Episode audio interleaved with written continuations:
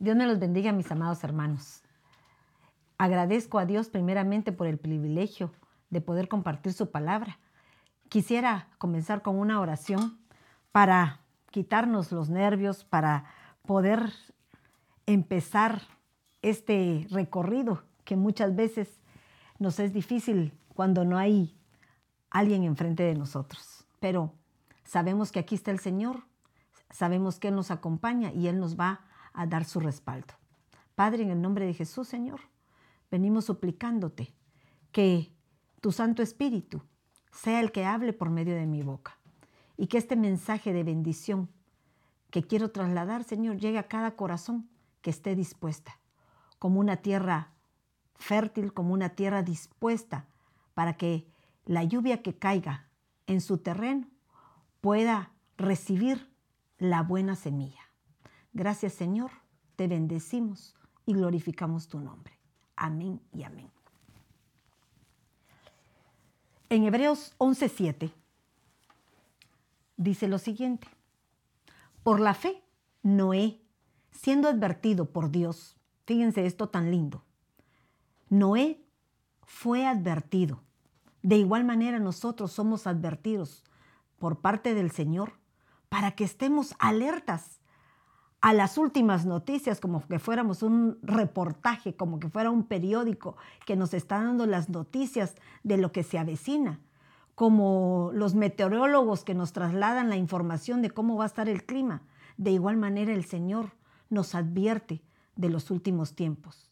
Y sigue diciendo, y aún dice, advirtió, advirtiendo por Dios acerca de las cosas que aún no se veían, con temor preparó, fíjense esto, hubo temor, pero lo hizo, preparó un arca para la salvación de su casa, por lo cual condenó al mundo y llegó a ser heredero de la justicia que es según su fe.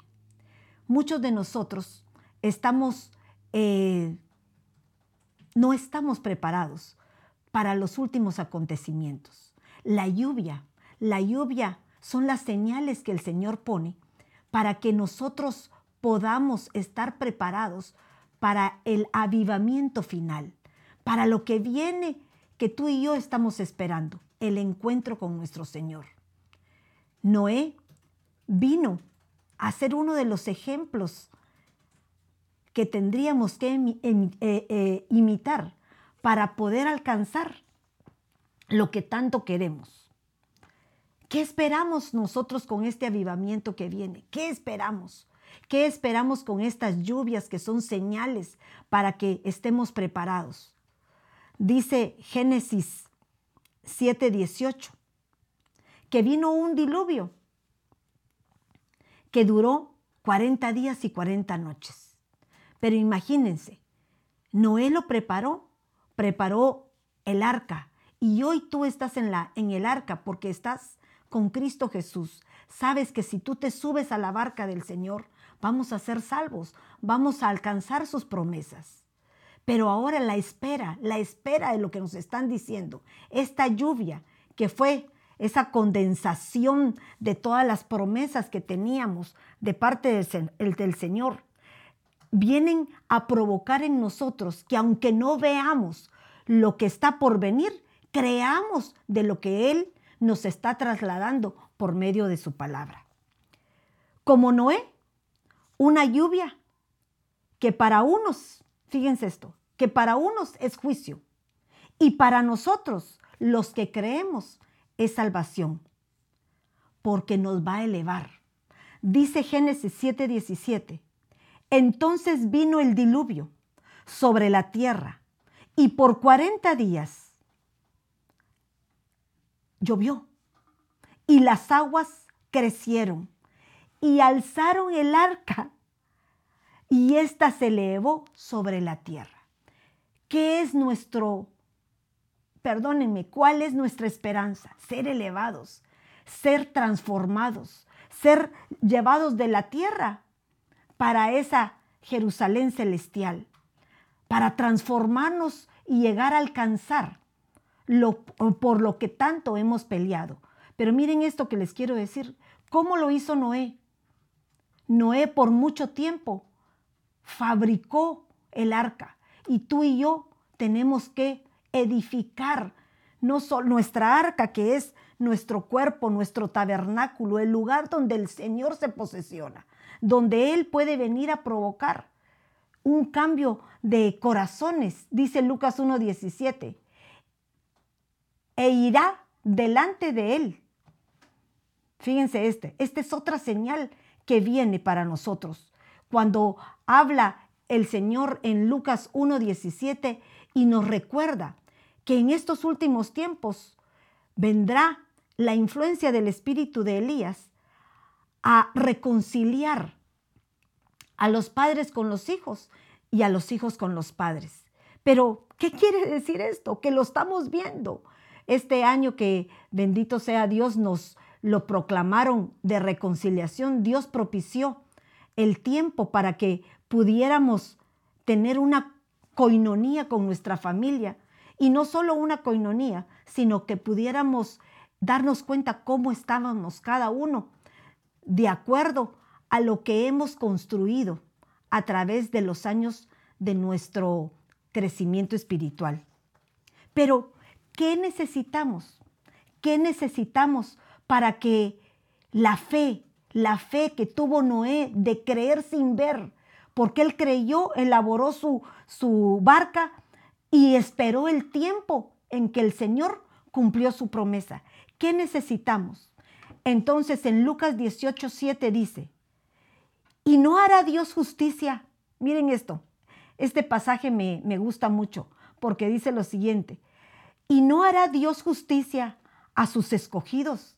Tú y yo somos escogidos, que claman a Él día y noche. ¿Se tardará mucho en responderles? Y dice, os digo que pronto les hará justicia. No obstante, cuando el Hijo del Hombre venga, miren la pregunta que nos hace, ¿hallará fe en la tierra?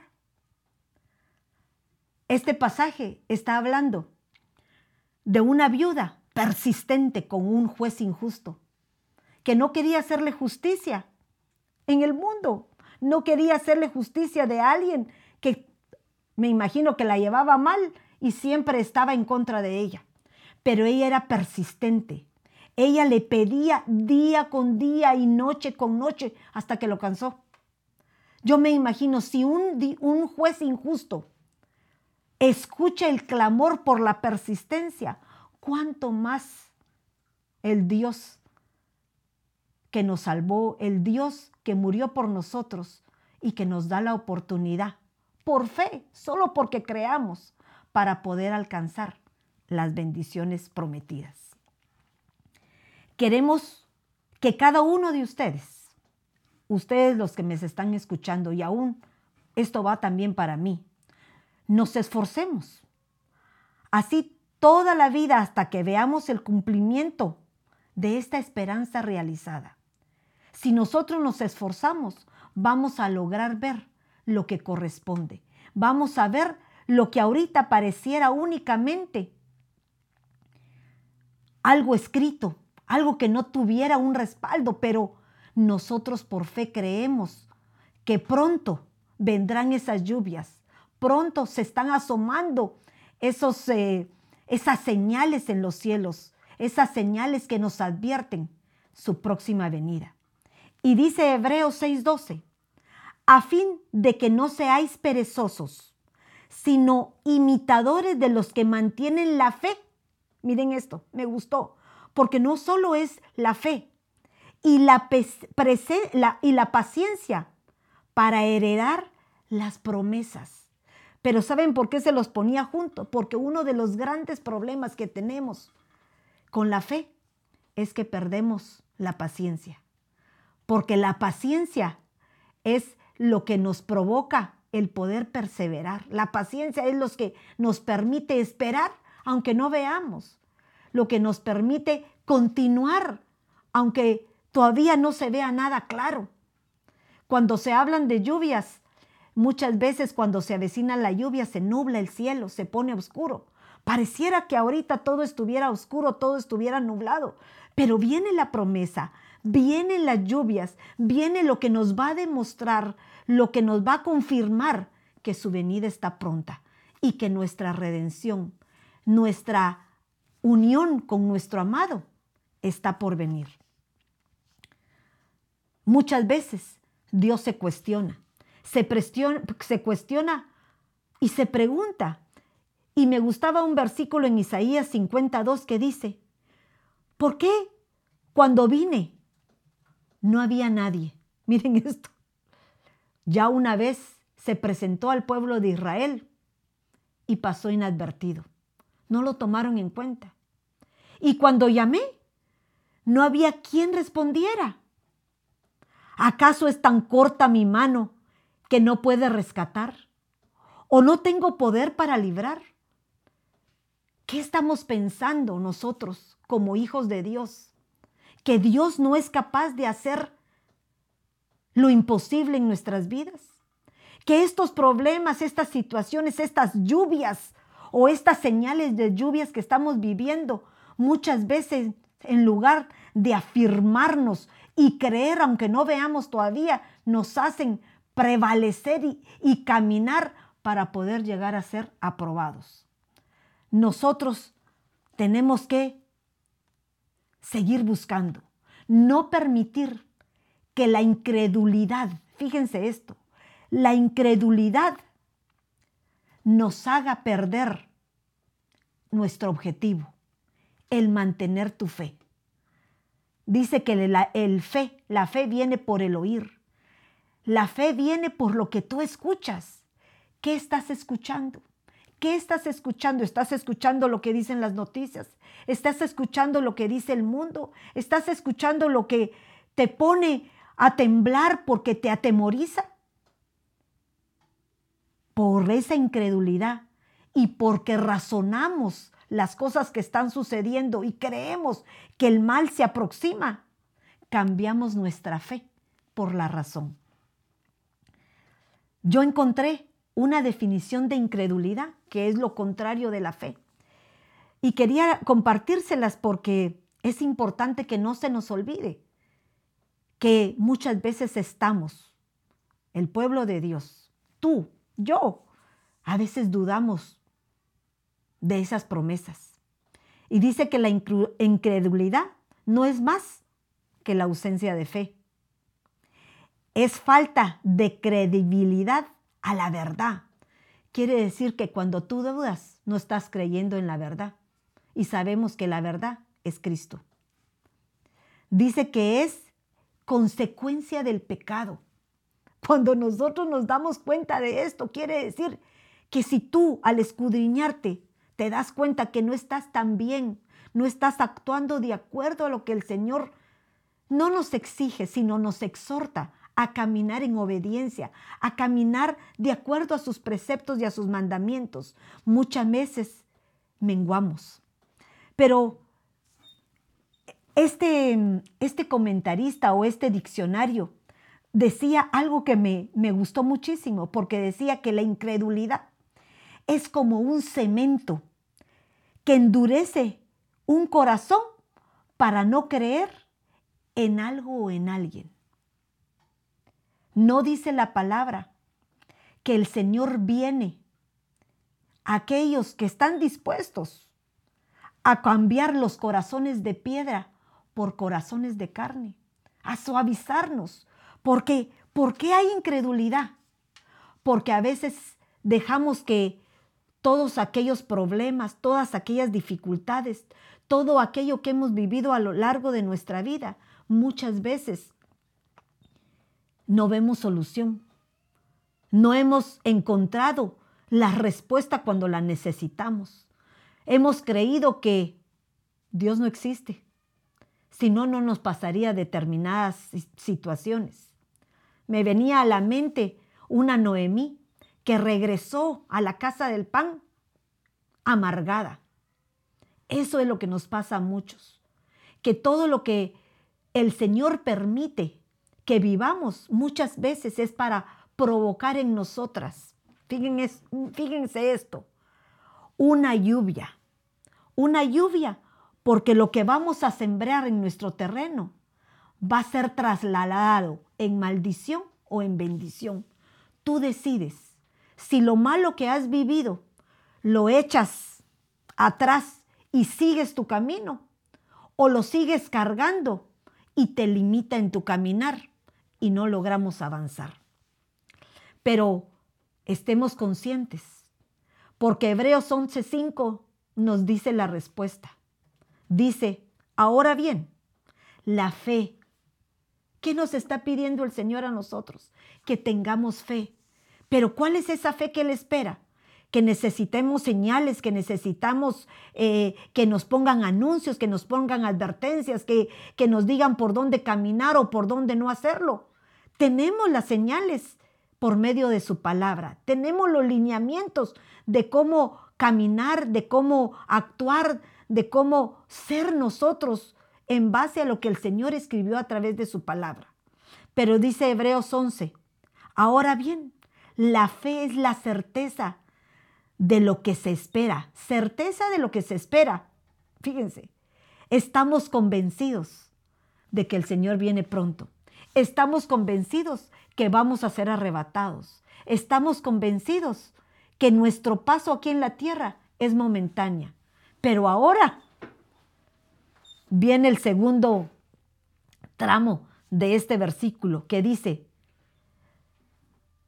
la convicción, la fe no es solamente lo que esperamos, sino es la convicción de lo que no se ve. La convicción de lo que no se ve. Entonces, mi cuestionamiento, ¿cómo respondemos ante el avivamiento que viene? Ante esas lluvias que nos están advirtiendo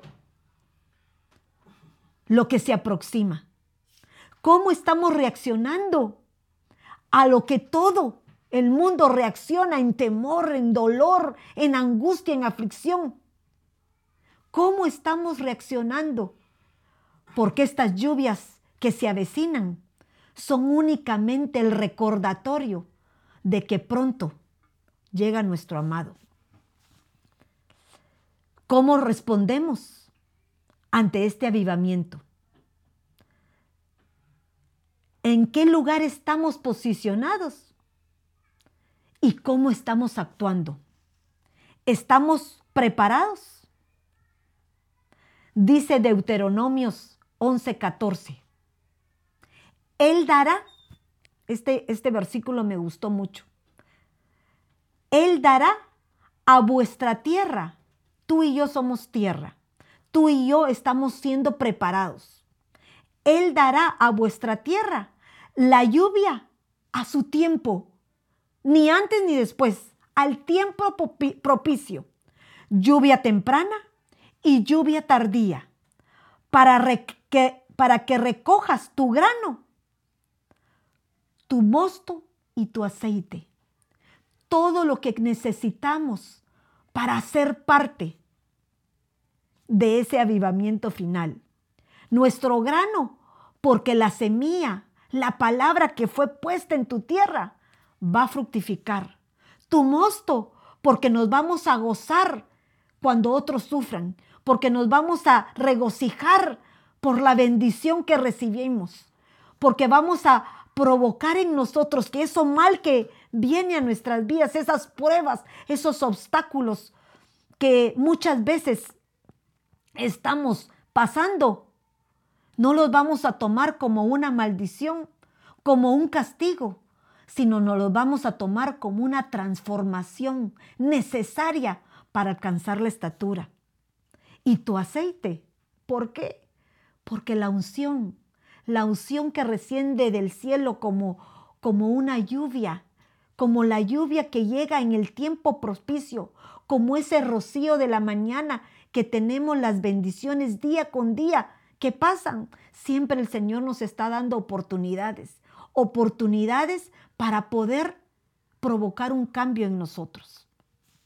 Pero todo esto que les hablo, todo esto que fue mi introducción, miren, 20 minutos me tardé porque ya me lo están diciendo, 20 minutos me tardé para esta introducción, es porque yo estaba leyendo Primera de Reyes 18, 41 leía la historia de Elías cuando a causa de las inmoralidades del pueblo, el Señor mandó una sequía de tres años y medio. Pero cuando yo estaba leyendo Primera de Reyes 18, yo miraba tres personajes, tres personajes en los cuales quiero que le pongamos la lupa, tres personajes que aparecen en esta historia que posiblemente tú ya la conoces. Yo también ya la he leído y la vuelvo a leer y la vuelvo a leer. Y quiero que nosotros podamos recapacitar de lo que, de lo que nos quiere enseñar esta parte de la Biblia. En Primera de Reyes 18 nos está hablando todos aquellos acontecimientos en los cuales estaban interviniendo, estaban interviniendo un Elías, un Acab y siervos que aparecen en la escena.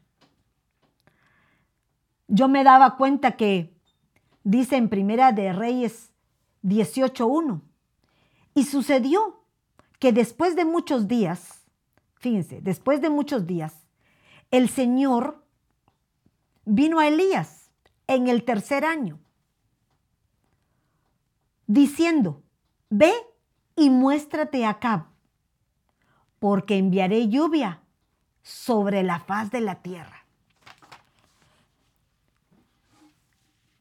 Tres personajes aparecen en esta historia. Tres personajes que yo quiero compararlos con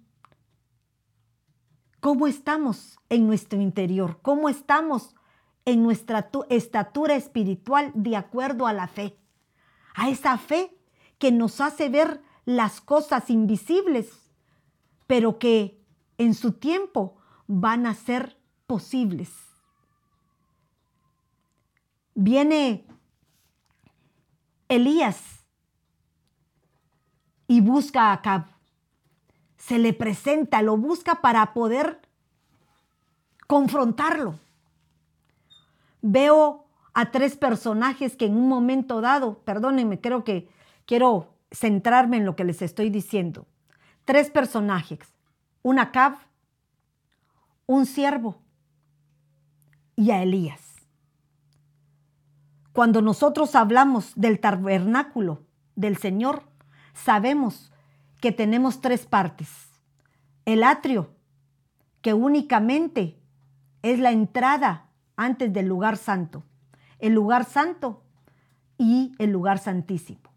Pero hay muchos de nosotros que no pasamos del atrio, en donde únicamente lo que queremos es recibir los favores que nos proporciona la bendición de estar bajo el sol, sin ningún compromiso y sin ninguna responsabilidad.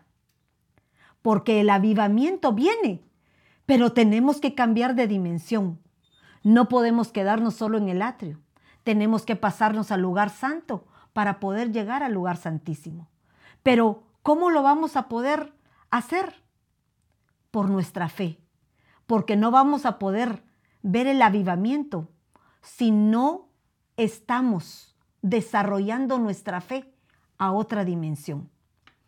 Estos tres personajes que yo miraba en Primera de Reyes 18 nos hablan de las actitudes o la forma en que respondieron cuando se aproximaba la lluvia. Cada uno respondió de una manera distinta.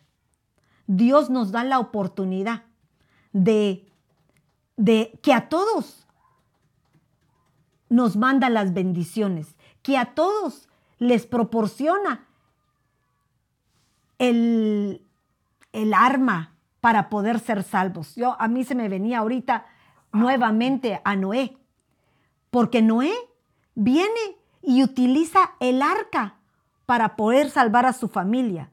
No solo era para su familia, sino que era también para todos aquellos que querían salvarse en ese momento. De igual manera aquí, en esta historia, Son tres personajes que a los tres se les da la oportunidad. Solo se les suplicaba, solo se les pedía o solo se les requería la fe.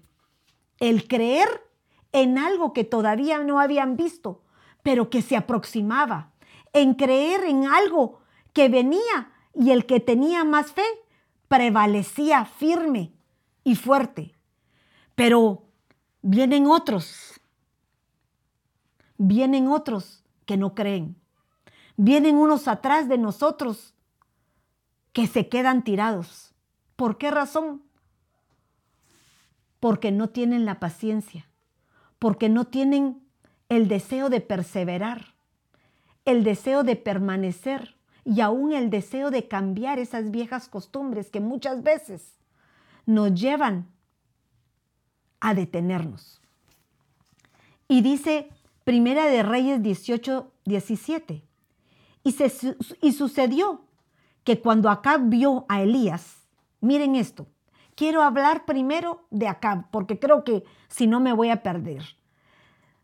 Vino y sucedió que cuando Acab vio a Elías, Acab le dijo, Acab para mí estaba en el atrio, en esa, en esa faceta de atrio con que su fe era limitada.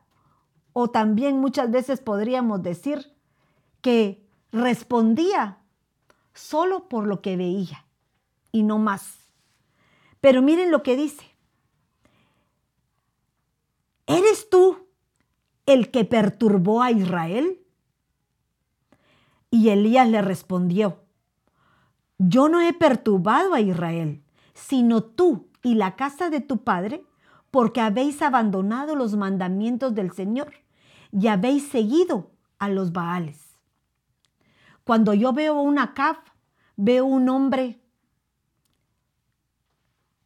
débil, un hombre que se dejaba influenciar por espíritus idólatras, porque se unió en un yugo desigual, que en lugar de centrarlo, en lugar de reafirmarlo en la roca que era Cristo, que lo conocía, sus antepasados venían de ahí, lo primero que hizo es dejarse influenciar por Jezabel.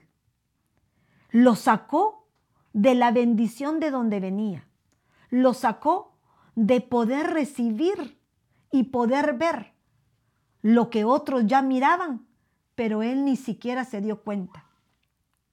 Acá, en este, en este versículo que les acabo de leer, acusa a Elías de ser culpable de la sequía, cuando el culpable era él.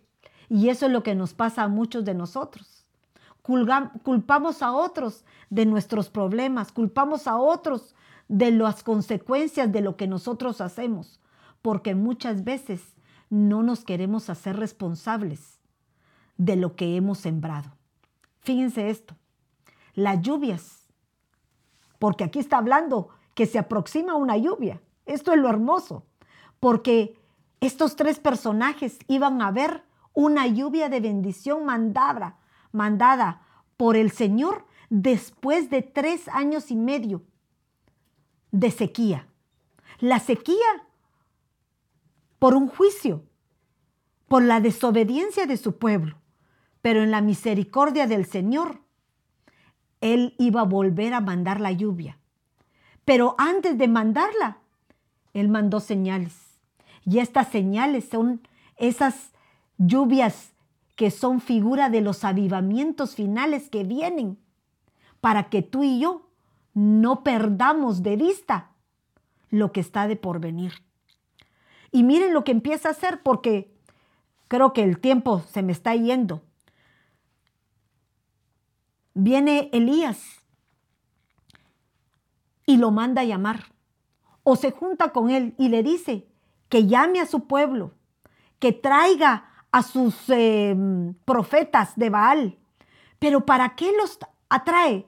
Porque Él quiere convencer a ese pueblo rebelde que se había volteado hacia otros dioses a que vuelva a regresar su corazón hacia Jehová. Y provoca un altar, un altar donde muchos se definen, donde son destruidos cada uno de los profetas que tenía Jezabel, fueron destruidos, fueron degollados, se les cortó la cabeza. ¿Por qué razón? Porque cuando el pueblo de Dios abre sus ojos y ve la grandeza de parte de Dios manifestada, empieza a actuar. ¿No será que tú y yo tal vez no hemos visto esa grandeza y no hemos actuado en cambiar esas costumbres, esas cosas que muchas veces no nos dejan ver lo que viene? Ese avivamiento final, ese avivamiento que hoy lo notamos día con día por las señales puestas delante de nuestros ojos. Pero miren esto, tan lindo, porque quería mencionarles, creo que este es un, solo una cosita porque me desvío. Cada quien actuó diferente cuando vino la lluvia. Pero en este momento, cuando el Señor mante el fuego y todo el pueblo reacciona de ver que el único que es capaz de mandar un fuego que reaviva nuestra fe, ellos destruyeron a estas entidades espirituales. Pero lo que me, me, me gustaba es que dice, Acab envió mensaje a todos los hijos de Israel y reunió a los profetas en el monte Carmelo. Elías se acercó y a todo el pueblo le dijo, ¿hasta cuándo vacilaréis entre dos opiniones? Eso es cuando Elías levanta el altar, pero cuando el fuego cae en el altar que levantó y que reconstruyó Elías, el pueblo toma su decisión y decide destruir a todos aquellos profetas que estaban al servicio de Baal. Pero cuando se ve esto, era lo que quería mencionarles, pero creo que me fui por el, un lado contrario porque volví a leer lo anterior. Pero me gustaba porque Elías le dice al pueblo que ninguno escape. Apréndalos y cuando se habla de aprender, miren esto, aprender quiere decir agárrenlos, tómenlos, átenlos, líguenlos. Es lo que el Señor nos pide cuando nosotros reconocemos que hay debilidades en nosotros, que nosotros reconocemos que hay influencias espirituales, hay hábitos, costumbres que tenemos que atar y ligar. Pero no solo eso, sino dice también, y Elías los hizo bajar al torrente de Sison y ahí los degolló, les quitó, los arrancó, les quitó la voluntad a ellos en contra de nosotros. Muchas veces necesitamos desarraigar de raíz todo aquello que nos hacen prisioneros de esas vanas maneras de vivir que nos alejan al Señor. Pero miren lo que sigue diciendo. Todos estuvieron prestos. Todos estuvieron observando este acontecimiento. Acab estuvo ahí, vio descender el fuego. Estuvo el pueblo, estuvo aún el siervo, me imagino, de Elías. Todos estuvieron ahí, pero cada quien actuó diferente. ¿Por qué? Porque su fe era distinta. Dice en Reyes 18:41, y Elí dijo a Acab, sube, come y bebe, porque se oye el estruendo de muchas aguas. Este es el versículo que a mí me ha traído, creo que toda la semana, en aflicción. Porque me doy cuenta que habemos muchos Acab que no nos damos cuenta que el final se acerca. Tenemos siervos de Dios, tenemos la palabra escrita, tenemos la palabra hablada, tenemos en estos tiempos todo lo necesario para poder estar alertados. Pero somos indiferentes, somos inestables, somos como Acab, que a pesar de ver todo lo que mandó el Señor a través de su siervo Elías, porque él creía, él ni se movía. Cuando Elías le dice a Acab que suba, coma y bebe, yo me imagino que no le dijo que subiera para que fuera a comer donde estaban las provisiones. No le dijo, ve porque estás mal alimentado. No, yo pienso que como tu pastor, como aquellos que nos trasladan la palabra de Dios y nos están exhortando constantemente para que perseveremos en las cosas del Señor. Eso era lo que quería Elías. Quería que él subiera al monte, que subiera al monte y orara, que reconociera al Dios de sus antepasados, que pudiera volver en sí de esa nube de ceguera que tenía. Porque muchas veces nosotros vemos las señales como nubes, como oscuridad, como cuando Job pasó sus momentos de angustia y desesperación.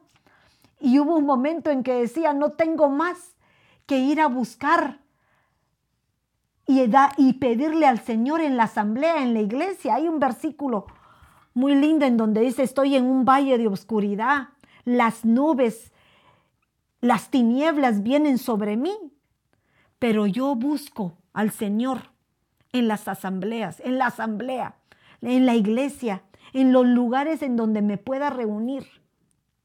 ¿Por qué razón les menciono esto? Porque cuando Elías le dice esto a Acab, él le hubiera querido que reaccionara. Pero no, ¿saben qué? Acab se fue a comer, a beber de lo terrenal, en lugar de buscar las cosas espirituales. Y de igual manera esperó, porque cuando bajó de ese monte, dice que bajó con sus caballos, quiere decir con las fuerzas de su propia carnalidad. Que los atara, les dijo, que se los llevara, como quien dice, no logró vencer absolutamente nada. Pero ahora miro a un Elías a un Elías que tiene una fe incalculable, una fe que tuvieron muchos de sus antepasados, como un Abraham, como un Lot, como todos aquellos que en el momento de la prueba salieron aprobados. Dice que Acab, en lugar, perdón, Elías, como Acab, subieron los dos al monte. Acab subió a comer su comida material y Elías subió al monte a arrodillarse, a interceder para que esa señal que él había oído, miren esto, la fe viene por el oír. No había visto absolutamente nada. Acab no había oído los truendos, el, el, los truenos, los estruendos de muchas aguas, porque la realidad no lo había oído Acab ni nadie que lo acompañaba, solo Elías, que tenía la certeza que la lluvia venía pronto. Elías subió, se arrodilló y provocó tener una intimidad con su amado. Y esperó porque ni siquiera subía la cabeza, porque dice que la cabeza la metió entre sus rodillas, como quien dice, Señor, voy a esperar, no quiero ver, solo quiero creer. Miren esto tan lindo. Y aparece nuestro tercer personaje, que es su criado, su siervo. Y yo lo pongo aquí como aquellos que estamos perseverando en la palabra, aquellos que estamos en búsqueda de alcanzar esa fe de aquellos que nos anteceden. Un siervo que lo hacen subir siete veces y no se cansa. Un siervo que lo mandan una vez y otra vez y otra vez. Y tú y yo sabemos que el 7 es número de perfeccionamiento. Aún como aquel Acab, como, perdón, como aquel Naamán, que lo tienen que sumergir siete veces para poder arrancarle toda aquella humanidad que él traía, su orgullo, su altivez. Puede ser que este siervo, este que tal vez no tenía un título de grandeza, este que estaba siguiendo el camino de aquel que lo guiaba, lo único que hizo fue obedecer. El arma que el Señor nos pide para que nuestra fe se engrandezca. Obediencia, obediencia. Miraba que cada uno de estos tuvo una deficiencia.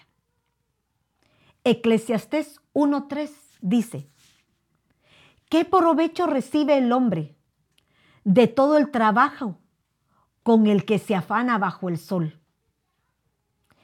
He visto toda la obra que se ha hecho bajo el sol y he aquí, todo es vanidad y correr tras el viento. Pero ¿por qué les menciono este, este, este versículo? Porque estos, estos son los que están en el atrio, que corren tras el viento, que únicamente se satisfacen por el afán del trabajo. Lo que hacía Acab solo se dejaba llevar por sus propias pasiones. Hasta se ponía como niño llorón para ir a quejarse con su mujer. Miren hasta eso. Un hombre inestable. Un hombre inestable que no pasó del atrio. En el atrio, lo único que hay es el sol. No hay cobertura. No hay un lugar que te cubra para protegerte entonces el sol te quema, el sol te desgasta, el sol de la prueba, perdónenme, te curte.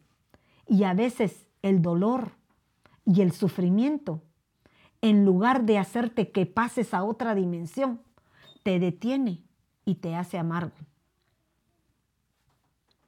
Dice Santiago 1.25, pero el que mira adelante Fíjense, el que mira adelante a la ley perfecta, la ley de la libertad, y permanece en ella. ¿Cuál es esa ley de la libertad?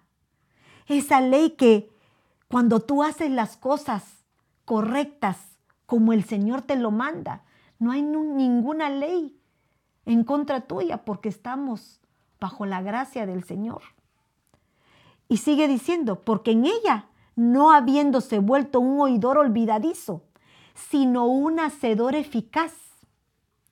Esta será, este será bienaventurado en lo que hace. Estos son aquellos que están perseverando como el siervo, como el siervo que en, en lugar de quedarse acomodado y decirle a su autoridad, porque en ese tiempo Elías era su autoridad, era el que lo dirigía, no le dijo, ay no, ya me cansé, mejor me quedo aquí abajo. No, le dijo, voy a subir las veces que me digas. Y en su última subida, él pudo ver. Y cuando bajó le dijo, ¿qué ves? Le decía Elías, ¿qué ves? Y él dijo, veo una nube del tamaño de la mano de un hombre. En aquella inmensidad él miraba algo insignificante. Pero esa perseverancia que él tuvo, ese buscar la perfección en las cosas que por medio de la palabra se nos otorgan, nos hacen poder tener fe, como ese grano de mostaza que nos pide el Señor muchas veces. Ese siervo iba en pos de alcanzar una estatura, no la estatura de Elías, que ya pronto iba a ser arrebatado. Esta lluvia fueron su avivamiento. Esta lluvia fue la convicción de creer lo que no había visto. Pero el Señor se lo cumplió. Elías, un hombre fiel, que oyó el estruendo como nadie más. Solo lo oía él. Y se me venía a la mente nuestro siervo Job, el siervo Job, que después de sus luchas y después de sus pruebas, después de que esas lluvias vinieran a su vida, parecieran que hubiera sido cosas de maldición, pareciera que hubiera sido cosas que él no hubiera podido soportar, pero eran pruebas. Porque cuando él se da cuenta que eran necesarias para poder escudriñarse a sí mismo y darse cuenta que no era tan perfecto, él dice, de oídas te había oído, o sea que tanto tú como yo muchas veces solo hemos oído. Y el que oye y cree puede alcanzar esa fe maravillosa que alcanzó Elías, esa fe maravillosa que alcanzó Job de creer aún estando en, en la peor prueba. Job lo oyó al principio y ya era el, justo Job delante de los ojos del Señor. Pero en el final de sus capítulos él dice, ahora mis ojos te ven. Tuvo un encuentro personal con él, tuvo fe que ese periodo de circunstancias adversas, esas lluvias que parecieran que no esperamos, eso que dicen muchos como un dicho, una lluvia sobre mojado. Nos provoca que podamos resistir para poder enfrentarnos a lo que viene de bendición para tu vida. Las lluvias, el avivamiento final. Las lluvias las promesas de parte de Dios para tu vida. Año proclamado para reconciliación. El espíritu de Elías restaurando tu familia, restaurando la, la relación de padres con hijos, de hijos con padres. La promesa que nos vamos a subir a la barca. Pero para poder subirnos a la barca, tenemos que construirla. Elías, después de este acontecimiento, después de haber visto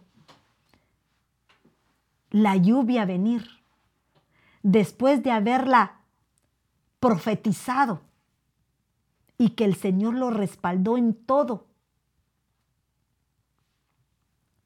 fue arrebatado. Fue arrebatado.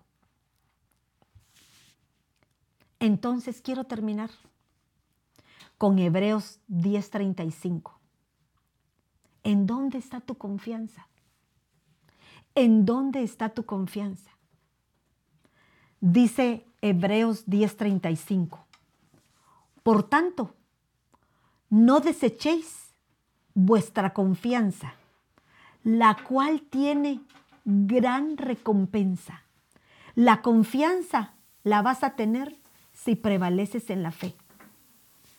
Porque tenéis la necesidad de paciencia para que cuando hayáis hecho la voluntad de Dios, miren esto, la paciencia nos va a servir para hacer la voluntad de Dios, obtengáis la promesa. ¿Qué promesa? Yo tengo mi promesa. Yo quiero ser la novia. Yo quiero ser aquella que va a ser arrebatada. Yo quiero ser aquella que va a tener un encuentro con el rey.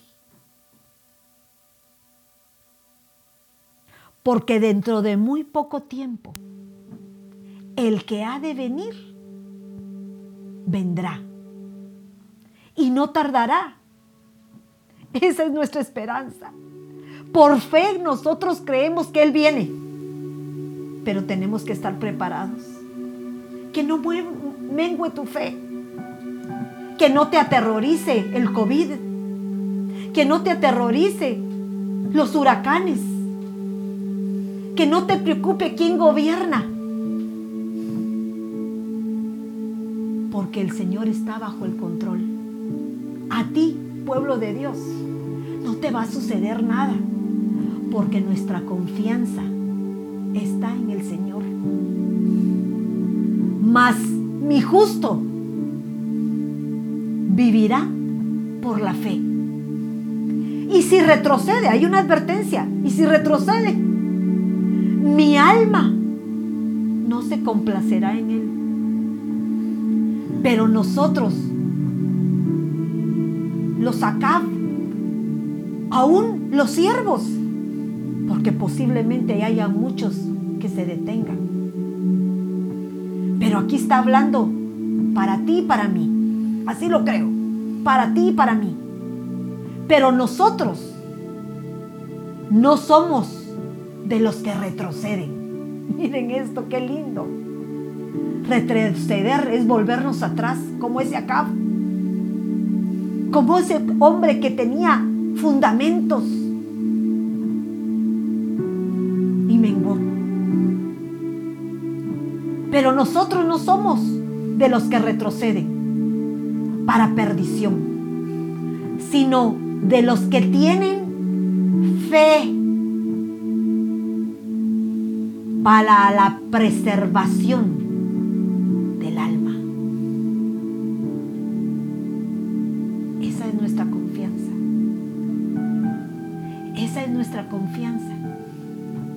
Que mientras estemos aquí en la tierra, mientras conozcamos de oídas a nuestro Dios, mientras creamos en lo que está escrito y en su palabra, mientras creamos en el fundamento que es la roca, que es Cristo Jesús, y que Él hizo un sacrificio por ti y por mí,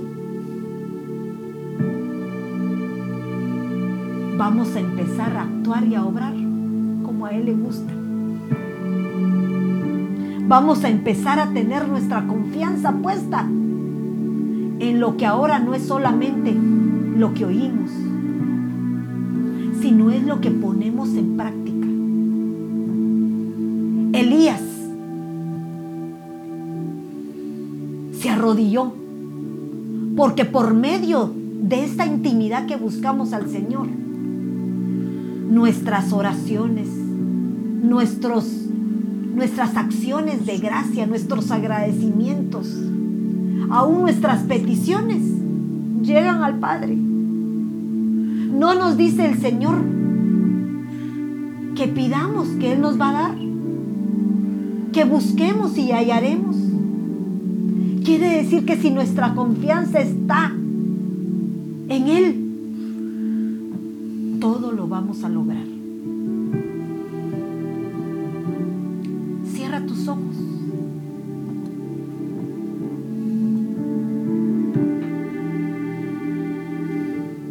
Oh Señor, he oído, he oído ese estruendo de muchas aguas. He oído esas señales de lluvia. Aviva, Dios Todopoderoso, ese fuego. Aviva mi fe, Señor, para que no me Para que no sea como esos que se quedan en el atrio. Y en el final de los tiempos ni siquiera los toman en cuenta para ser marcados. Sino yo quiero de ser de aquel grupo que se esfuerza, que persevera, que obedece, principalmente, que obedece para agradarte y ser partícipe.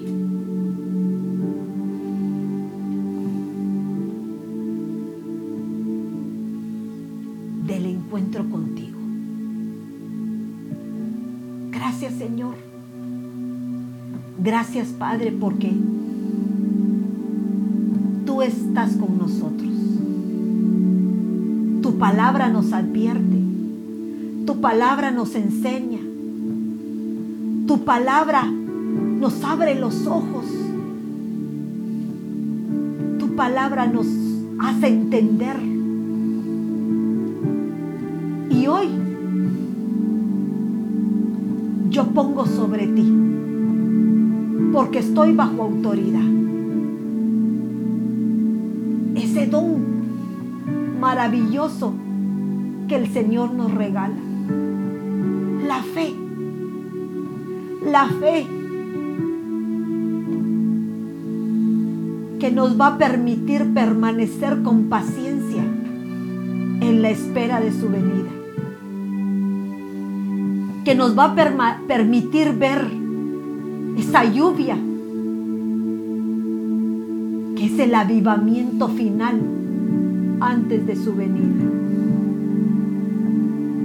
Yo quiero eso, Señor, tu fe. Quiero creer sin ver, Señor pero quiero agudizar mi oído para poder oírte y saber que estás ahí. Sí, y saber que no me has abandonado, que estás conmigo, que me oyes y que pronto responderás. Yo lo creo, Padre. Yo creo en esas promesas.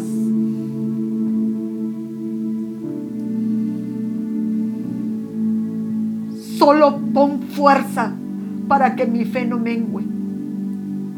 Fortaléceme con tu palabra. Que tu palabra se haga viva en cada uno de nosotros. Hasta el último momento que tú vengas.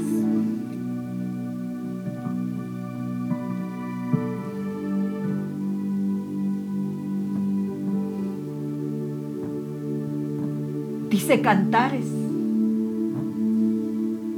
cuando la novia está esperando a su amado,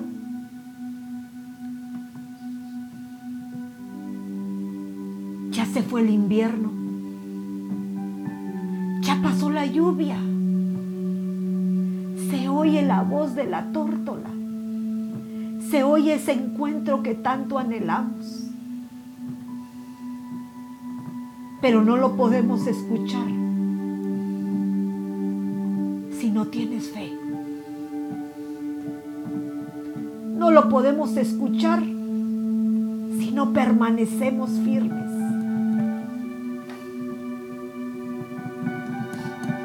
Gracias Señor porque hoy ha caído lluvia en nuestra tierra. Hoy ha caído tu lluvia de bendición que prepara nuestra tierra